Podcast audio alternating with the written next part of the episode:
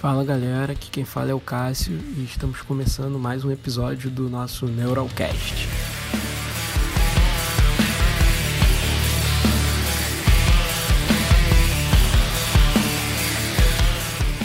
No episódio de hoje vamos entrevistar a banda Véspera, que no dia 23 de agosto, às 17 horas, estará fazendo uma live no nosso canal da Neural no YouTube comemorando um ano do seu primeiro disco. Sejam muito bem-vindos e peço que, por favor, se apresentem aí.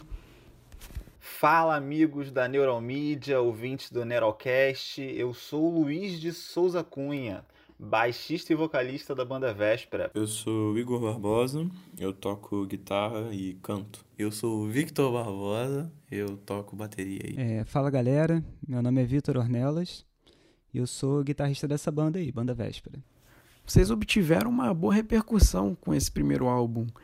É, como foi o processo de composição do disco? É, então, quando nós quatro começamos a tocar juntos, a gente não tinha um projeto, assim, um, um objetivo nem de carreira e nem musicalmente falando. Queremos soar dessa forma, to queremos tocar tal gênero musical. O que aconteceu é que nós quatro nos conhecíamos de, de outros tempos, né, de outros momentos, é, todos amigos, e decidimos tocar juntos no estúdio por diversão. Assim, é uma coisa que todo mundo gosta de fazer e a gente queria muito fazer junto.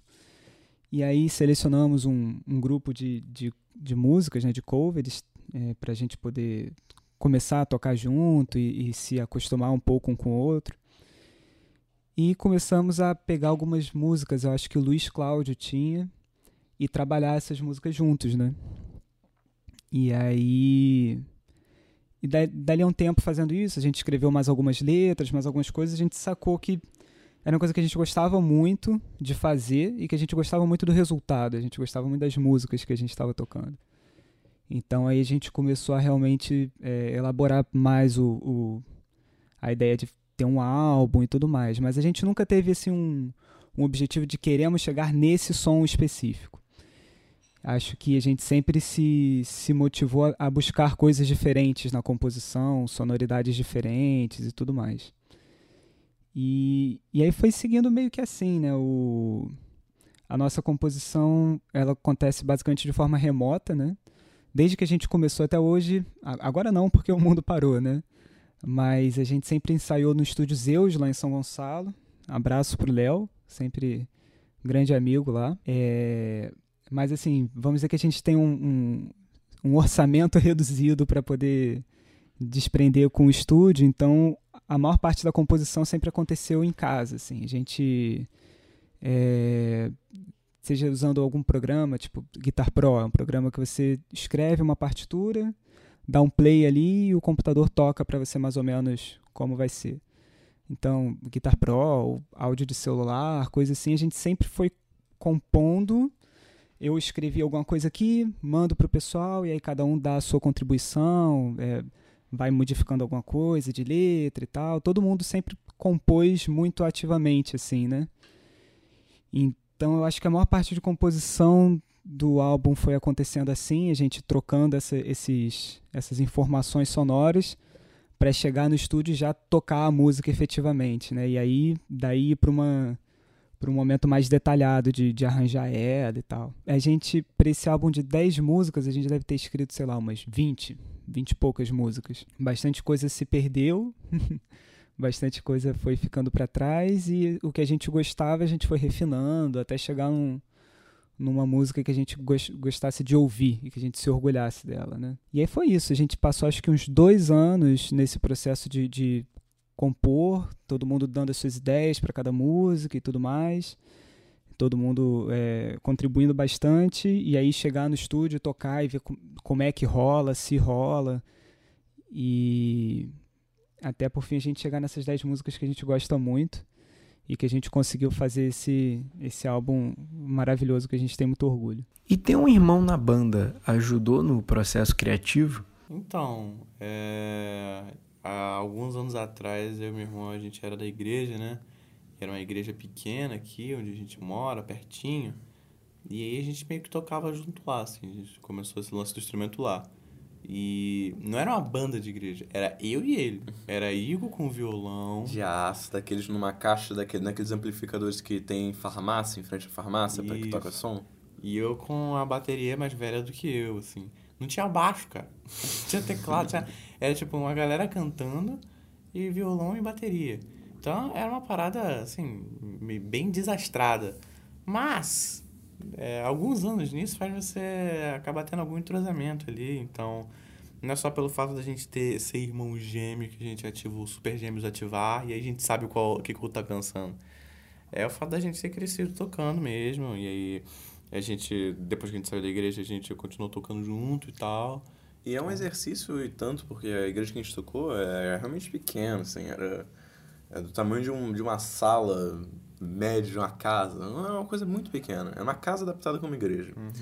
E aí você, quando tem esse tipo de estrutura, você já imagina é, como você vai coordenar né, a, a, a música por lá. As coisas vão ser bem simples. Então foram anos de tocar música de quatro acordes sem parar, numa levada linear, super simples. Anos fazendo o basicão, ficar batendo lá o dó, pro sol, lá menor. Anos disso.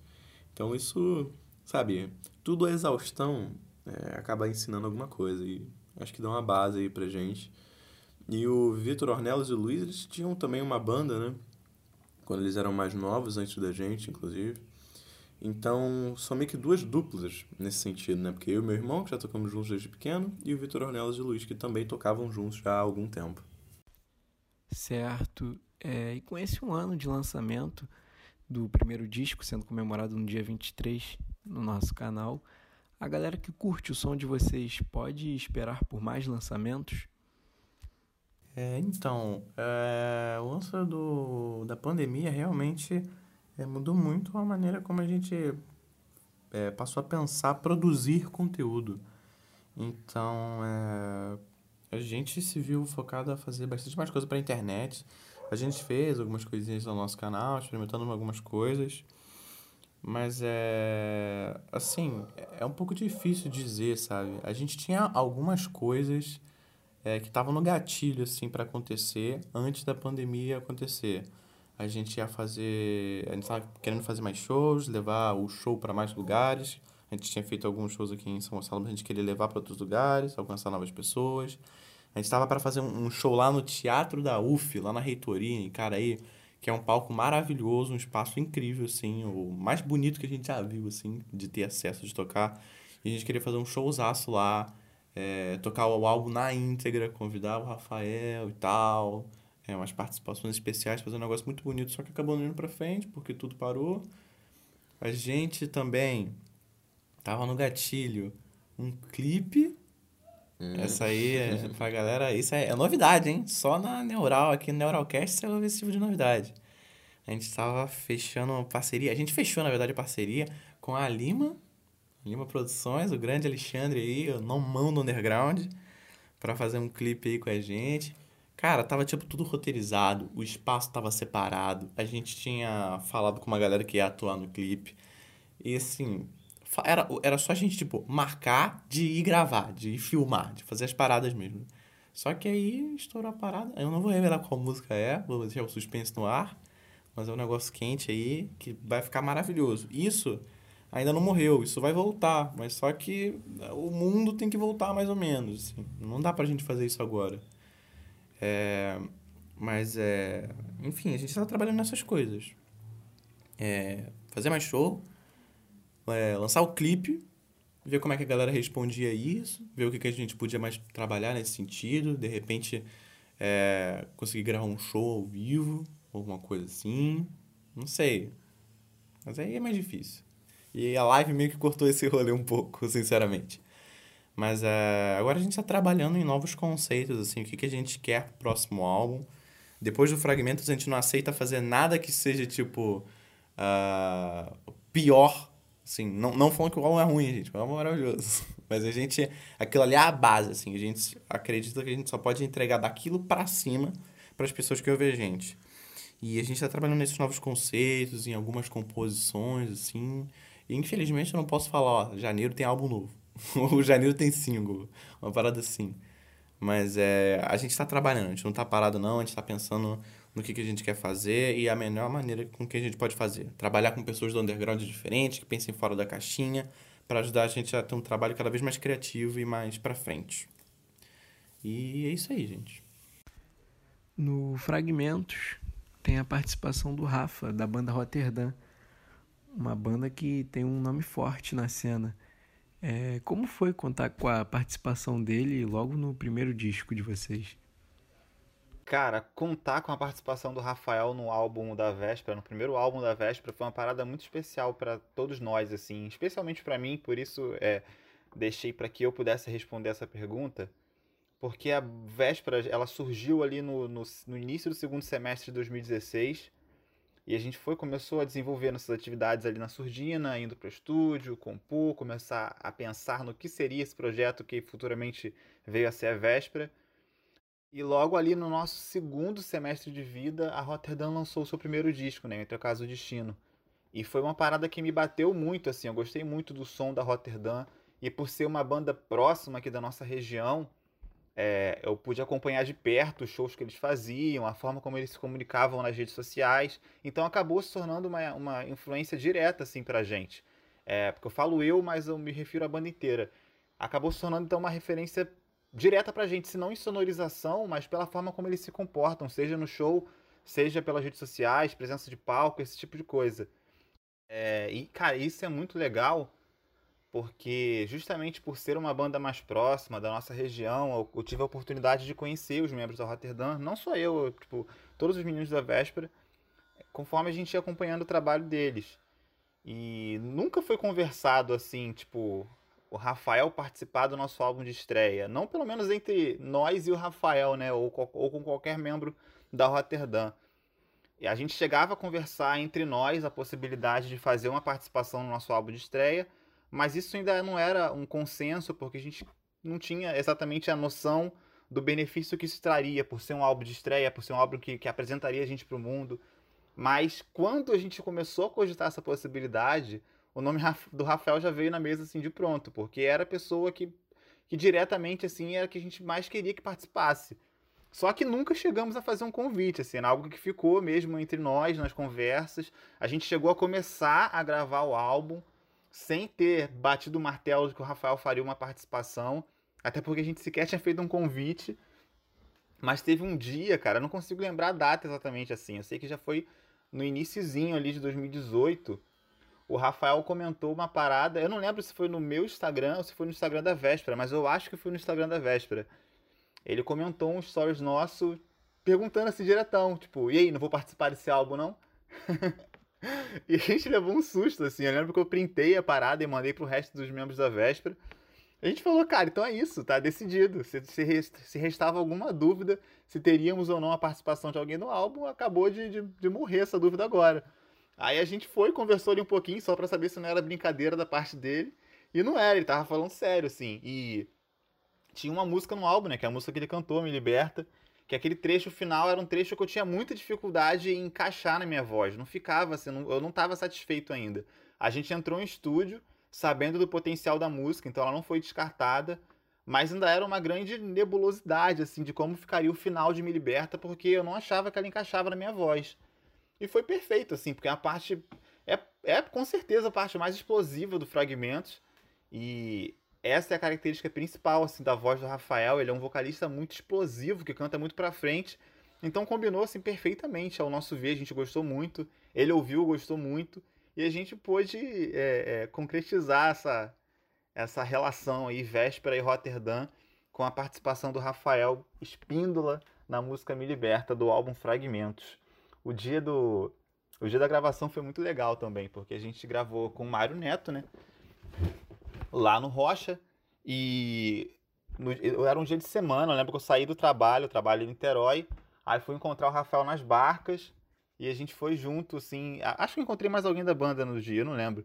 Aí a gente foi junto pro Rocha para gravar a parte dele. E a gente tava nervoso, né? Porque por mais que ele fosse já é, um amigo nosso, tipo, ainda tinha uma relação, pelo menos comigo, né? Isso não posso falar para os meninos. Ainda tinha uma relação, assim, de, de, de fã mesmo, é, é, minha com o Rafael.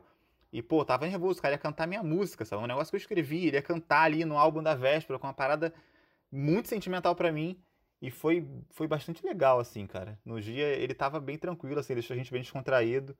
Eu lembro eu e o Igor na, na, na varanda do Mário Neto, comendo maçã, aquecendo voz pra cantar. E o Rafael já tava bem mais descontraído, foi comprar cerveja, foi um negócio muito maneiro, assim. O dia da gravação foi um dos dias mais legais de gravação.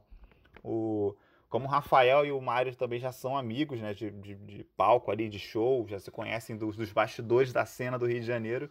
Então tava todo mundo num, num, numa comunhão muito bacana ali. E foi, tipo, muito legal. E agora pensando aqui, eu falei início de 2018, mas não faz sentido porque a gente começou a gravar o álbum no final de 2018. Então foi, na verdade, no início de 2019 que o Rafael falou com a gente no, no Instagram.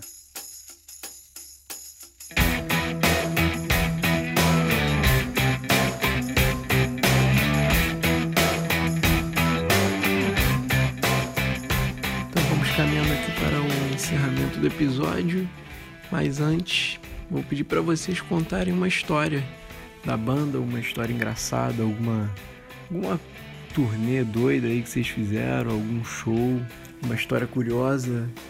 E aí, pode dar o papo. Cara, engraçado, eu não sei. Tem uma história constrangedora, né? Curiosa. É, constrangedora, eu diria. Que aconteceu lá no lugar X, que a gente não vai revelar o nome, né? E a gente tava fazendo. Não era São Gonçalo, só para os casos de show ficarem cientes aí. Não, não, era, não é São Gonçalo, não foi São Gonçalo. Mas. A gente foi fazer um evento, né? Vamos, vamos tocar lá com várias bandas. Evento com, com uma galerona e tal. E, e nós não éramos os últimos, né? Depois do show, a gente costuma ficar no, né, no, no ambiente para ouvir as outras bandas, conversar com a galera, sabe? Nossos amigos, muitos dos nossos amigos vão nos nossos shows. Então é um ambiente de socializar também. Muito bom. E aí, tipo, a gente foi ficando, foi ficando tarde, né? E o evento foi acabando, as pessoas, né, ficam lá do lado de fora, né, dos lugares, isso é, não sei por que isso acontece a beça.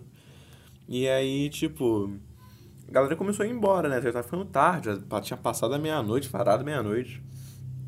E aí a galera da banda tava lá ainda, eu, Luiz, Vitor, Vitor Ornelas. É, e aí beleza, né? Todo mundo indo embora, eu tava esperando, alguém tinha me emprestado um cabo, alguma coisa assim. E a gente tava já pedindo o Uber para levar o nosso material. Como tem muito material, né? Bateria e tal, tem ferragem, prato, um monte de coisa. Eram dois Ubers, né? Nós éramos quatro. Nós somos quatro, na verdade. E aí, beleza. É, pegou, chamou, veio um Uber primeiro. Vitor e Luiz foram lá pra casa de Luiz, a gente ia passar a noite lá, deixar o material lá. E aí Vitor e Luiz foram. Só que, cara, eu não sei o que aconteceu, porque quando a gente se ligou, tipo, todo mundo já tinha ido embora. o lugar já tava vazio, tipo, não tinha ninguém. É, a porta do estabelecimento já tava trancada, trancada, mas ela era trancada com uma corrente. Não tinha porteira, É, era um bagulho bem é, underground. Era bem E, tipo, numa rua vazia, sem uma alma viva. E eu e Vitor Ornelas lá, né? Tipo, com a guitarra, pedaleira, cara, que ralamos uma vida pra comprar. É... Tá, vamos lá, cara. Esperando nosso Uber. Cara, que situação sinistra. E Vitor Ornelas já tinha tomado o negócio. Pegando um amigo aí, ó. Nós tínhamos um, um, um convidado nosso especial que foi lá no dia e tal, é, que potencializou esse efeito. Eu também não tava 100%, mas tava tudo. nin- Ninguém tava maluco, tava tudo certo. Ninguém tava maluco. Ninguém, ninguém tava maluco, tava tudo certo. E aí, cara, de repente, eu e Vitor Ornelas lá de fora esperando nosso Uber numa rua vazia, sem ninguém, sem nada. Vitor Ornelas vira pra mim e fala: Putz, merda, esqueci minha, minha bolsa dentro, dentro do. lá no backstage. Ele tinha que trabalhar no dia seguinte. Ele tinha que, cara, ele tinha que ir trabalhar, sei lá, nove da manhã do dia seguinte, ele tinha que estar lá e nessa bolsinha dele tava carteira, celular, Uniforme, uniforme. trabalho. Cara, que merda. Eu falei, puta merda, e agora, Vitor? O que, que a gente faz? E a gente se ligou que, tipo, a porta do estabelecimento, ela tinha, tipo, era um portão de correr e ele não tava trancado no trinco, era tipo uma corrente. Então, se eu empurrasse, ou melhor, puxasse bastante o portão, abria uma brechinha, né? Que era a brecha entre o portão e a parada que a corrente estava prendendo ele. E Vitor Ornelas é um cara que consegue passar pelos lugares. É um Cara, magro e pequeno. flexível. E aí ele falou, não, cara, vou lá entrar, vou lá entrar porque eu preciso dessa bolsa, não vai dar merda, não sei o quê. Eu, cacete, cara, o que, que a gente tá fazendo? E aí, beleza.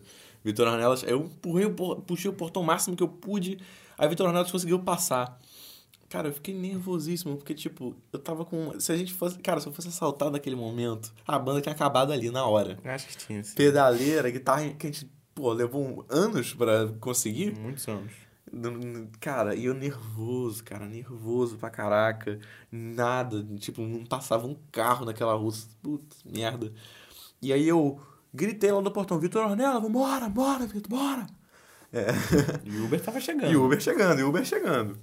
É, E aí, cara, eu acendi a lanterna assim pela frestinha que o Vitor passou. E aí, é, tipo, o lugar era, era meio que um corredorzão, né? Retão. Era um retão. Então eu conseguia ver lá Vitor Ornelas no fundo do palco com a lanterna do celular ligada.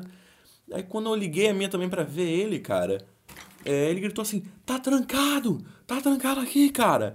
Aí o cacete. Que que, Vambora, volta, volta, volta! Aí, o que aconteceu? Eu liguei a lanterna pra ver o que ele ia fazer. Ele falou: peraí, cara, peraí. Aí eu vi, cara, o Vitor Ornelas indo com os dois pés na porta do backstage, cara. Com toda uma cena de filme mesmo, cara. Bum, bum, chutando. De Street Como Fighter. é, como se ele fosse o The Rock, sabe? Tentando derrubar a porta. E eu ouvi só um barulhão e falei, cacete, cara, olha a merda que a gente tá fazendo aqui nessa vida. Puta.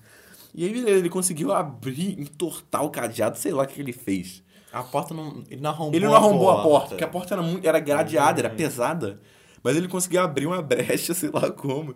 Conseguiu entrar lá, pegar a bolsinha dele e voltar. Só que quando ele tava nesse movimento já de voltar, o Uber tinha chegado. E aí eu guardando material dentro do Uber, falei, não, que meu amigo tá lá dentro e tal. Só esperando ele voltar só um minutinho, irmão. Aí, cara, Vitor e eu puxando, ah, cara, claramente, empurrando o portão que tava trancado pra Vitor Ornelas voltar. E o cara olhando pra gente assustadíssimo. Falei, bora, cara, bora, bora. Como se ele estivesse assaltando Dois lugar. delinquentes. Dois delinquentes. Invadiram o lugar e chamaram o Uber pra fugir. Exato, e é- é- essa era a história. E como se não bastasse isso, tipo, guardei todo o material na mala, no, na, na parte de trás do carro, no banco de trás, e eu sentei no banco de trás, deixei o banco do carro pra Vitor Ornelas. Vitor Ornelas frenético, entrou do carro, Adrenalina total. entrou na porta do carro, falou, boa noite, irmãozinho. Aí, na moral, mó calosão, posso tirar a minha camisa aqui, por favor? Cara, o cara olhando pra gente com mó cara de, cara, o que, que esses moleques estão fazendo aqui, cara? Aí, pô, beleza, fomos embora. Chegamos lá na casa de Luiz, Vitor e Luiz estavam esperando a gente, cara. Sabe, Vitor ela suado, encharcado dentro do carro, sem camisa. Aí sem entender nada. Aí, cara, que rolo. Mas, por sorte, deu tudo certo. Foi isso, né? Foi isso, Foi né? curioso, eu É, acho. curioso. Não sei se foi engraçado, mas curioso certamente foi. É. Teve aquele dia também que o Mário Neto foi buscar a gente show e acabou indo na, na boca da favela. Mas isso é pra outro dia. Isso Isso é é pra pra outro. É pra outro Neocast, isso aí.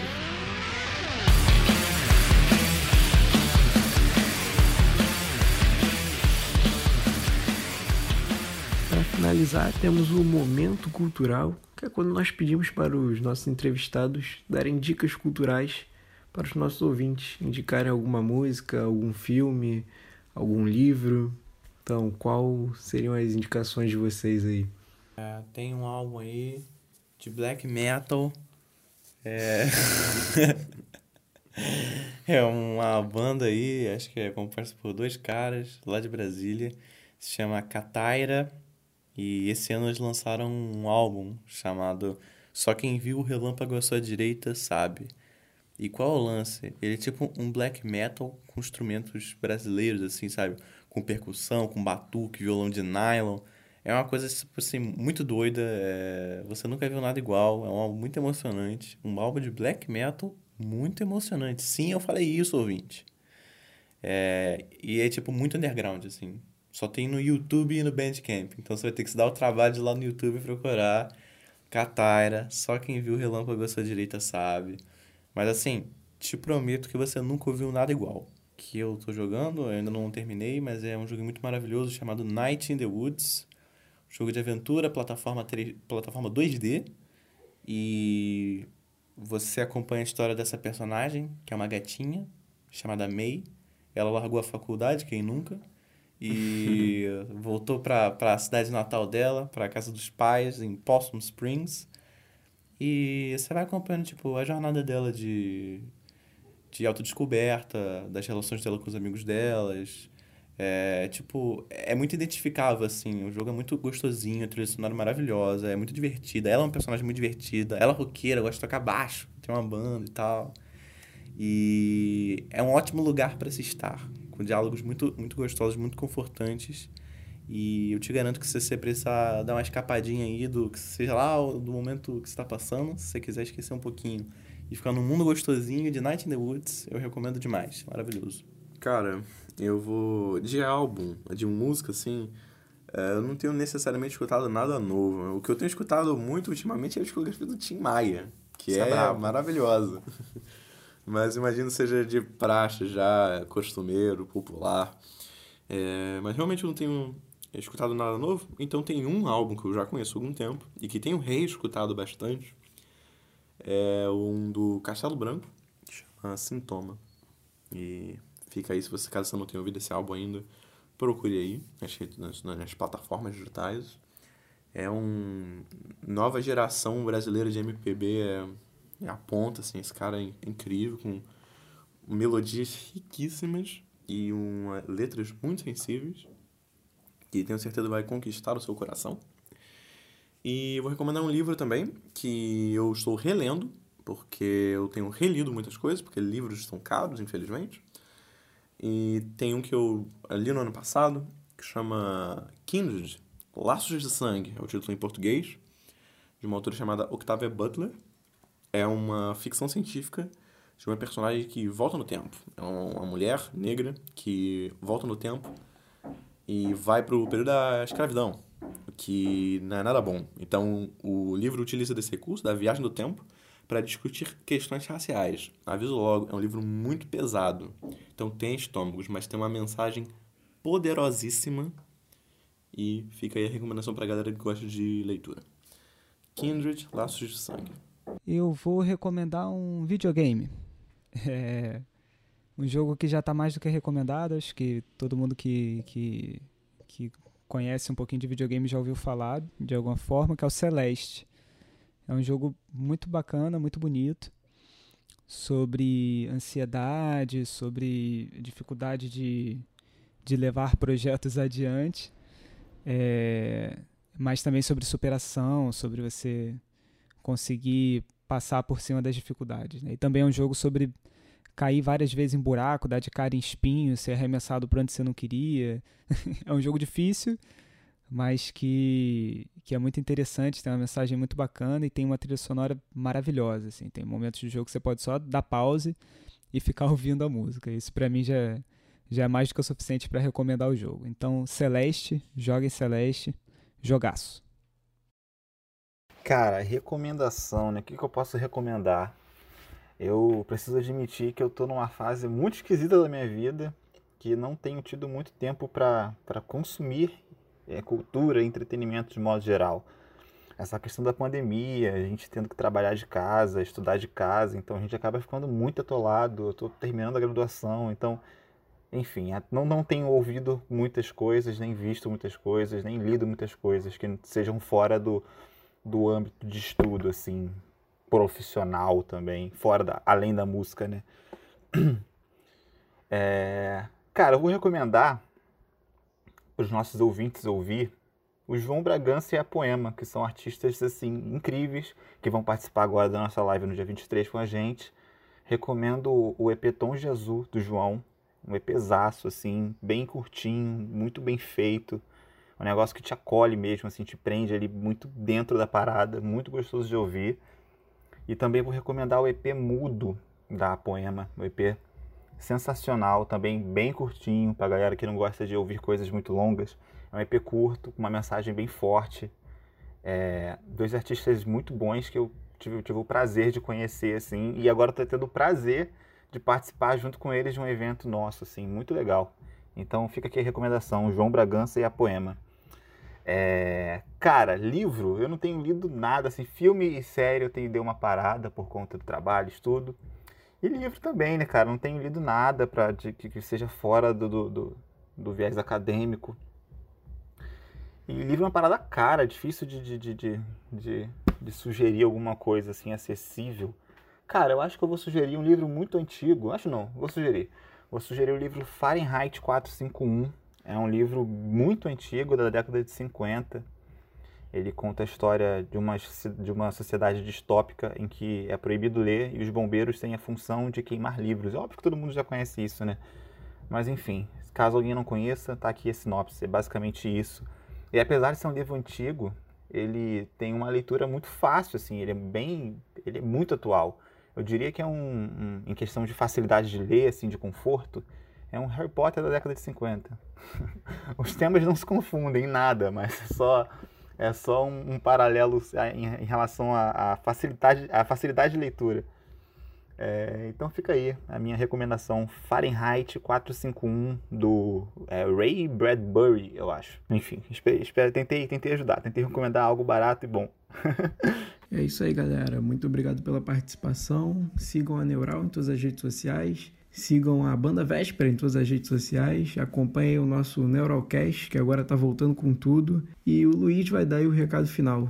Manda brasa. Fico muito feliz de ter participado. Falo aqui em nome da Véspera. A gente está muito feliz de, de, participar dessa conversa. E espero que seja uma parceria aqui, Véspera e Neuromídia, que não termine nesse, nesse, nesse Neurocast. Quer dizer, não vai terminar, porque a gente já tem uma live para o próximo fim de semana, no dia 23, sábado, a partir das 5 horas, no canal do, Neuro, do da. Então, você, ouvinte Neurocast, que ainda não sabe dessa informação, 5 horas, sábado, dia 23 de agosto no canal do YouTube do Neuralmídia.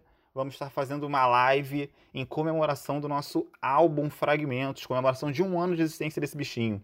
Vamos contar com a participação da galera da Apoema, banda incrível do Rio de Janeiro, e também do artista solo João Bragança, diretamente de Niterói para o mundo. O maluco é brabo demais.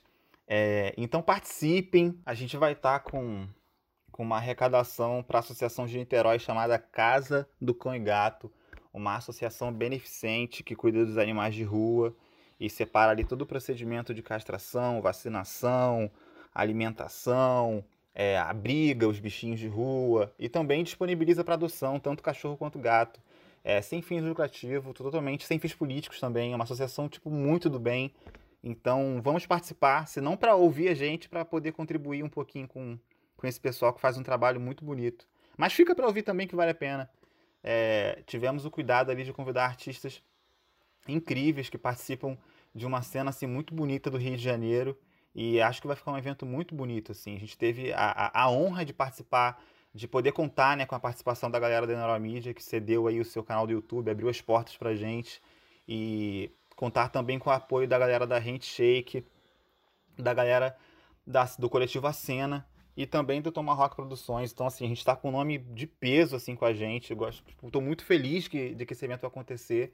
Então, estejam lá com a gente, vamos comemorar. É, preparamos aí um eventão de, de, pelo menos duas horas, muita música. Já separa aí seu pack de cerveja, faz aí as contas de quanto você precisa durante duas horas de transmissão, porque tá um negócio muito bonito, gente. É, é isso. Muito obrigado pela participação. Eu vejo vocês sábado lá.